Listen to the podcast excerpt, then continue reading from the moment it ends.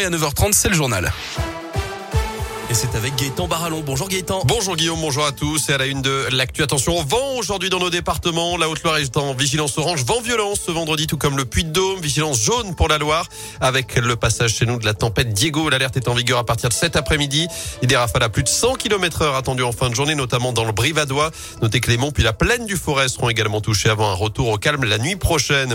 Dans l'actu également, elle dénonce un scandale public. Isabelle Surpli annonce sa mise en examen dans l'affaire du prêche controversé de l'imam de Saint-Chamond.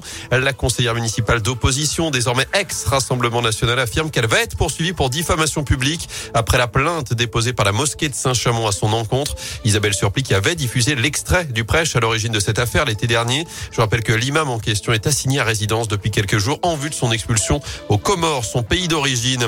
En bref, un automobiliste en fuite à saint d'après les premiers éléments, il a renversé hier après-midi une piétonne de 46 ans autour du boulevard Jules Janin avant de s'en aller. La victime a dû être évacuée à l'hôpital nord de saint Notez qu'une jeune fille de 20 ans a elle dû être désincarcérée de sa voiture après avoir percuté un arbre hier après-midi du côté de Saint-Genès-Malifaux. Le journal Le Progrès en version allégée. Aujourd'hui, les journalistes étaient en grève. Hier, mouvement très suivi. 90% de grévistes selon le SNJ, le syndicat qui doit être reçu aujourd'hui par la direction. Enfin, plus que deux jours avant le premier tour de la présidentielle. Derniers interviews, derniers meetings, dernière réunion publique aujourd'hui pour les 12 candidats.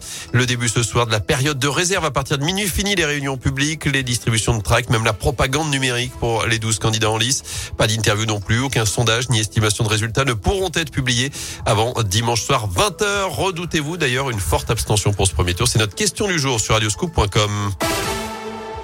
En sport, ce gros engouement autour de la Fight Night One pour les amoureux de sport combat, c'est la soirée à ne pas rater dans la Loire. Pour la dixième édition, 12 combats professionnels seront organisés demain soir à saint des têtes affiches, des têtes d'affiche du monde entier. Et face à la popularité de l'événement, les organisateurs ont décidé de s'installer pour la première fois au Zénith. Près de 6000 spectateurs attendus. Les précisions de Nabil Mazet, organisateur de l'événement. Ça va durer euh, 2h30, 3h le grand max. Et vous allez voir la, la Champions League euh, du kickboxing et du K1 euh, dans le monde et on a transformé cette réunion sportive en spectacle. Il y a le son, la lumière, ça s'adresse à monsieur tout le monde. Donc euh, quand vous voulez, eh ben, vous n'allez pas voir des combats de boxe ou de kickboxing, vous allez venir voir un gros, gros, gros spectacle à Saint-Etienne. On a vendu des billets de partout en France. Donc euh, samedi, sans aucune prétention, on va rayonner sur toute l'Europe. Et la Fight Night One, c'est donc demain 18h au Zénith en partenariat avec Radio Scoop. Le Zénith qui vibrera dès ce soir l'autre événement de cette fin de semaine, le concert anniversaire de Radio Scoop. Terre Noire, Claudio Capéo, Boulevard des Airs ou encore Chaim et trois cafés gourmands au programme. Il y aura du foot aussi ce soir, jour de match pour les Verts, coup d'envoi de la 31e journée de Ligue 1. Déplacement très important à Lorient dans la course au maintien. Ce sera à partir de 21h. Puis du basket aussi ce soir. La chorale de Rouen reçoit Paris à 20h à Vacheresse, alors qu'en Pro leader Saint-Chamond se déplace sur le de Nantes.